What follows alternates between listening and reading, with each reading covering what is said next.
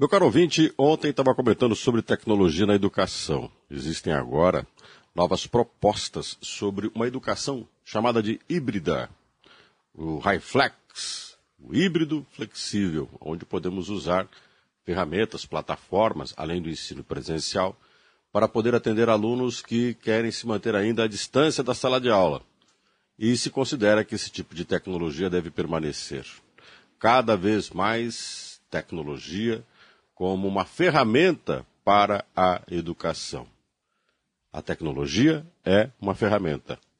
A tecnologia não faz de ninguém um ser humano melhor.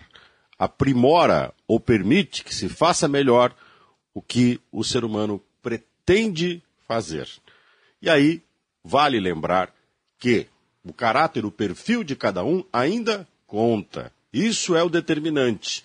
Quem você é para expressar através dos meios tecnológicos o que você pensa. Se você dá tecnologia a um gênio, se você dá tecnologia a alguém competente, se você dá tecnologia a alguém que tem interesse por buscar conhecimento, se esforçar, melhorar a vida das pessoas, você está investindo em solução. Mas se você dá tecnologia ao idiota, se você dá tecnologia ao imbecil, se você dá tecnologia a um radical, um extremista, um louco, uma pessoa mal intencionada, você está multiplicando o problema. Por isso, tecnologia não resolve os problemas humanos.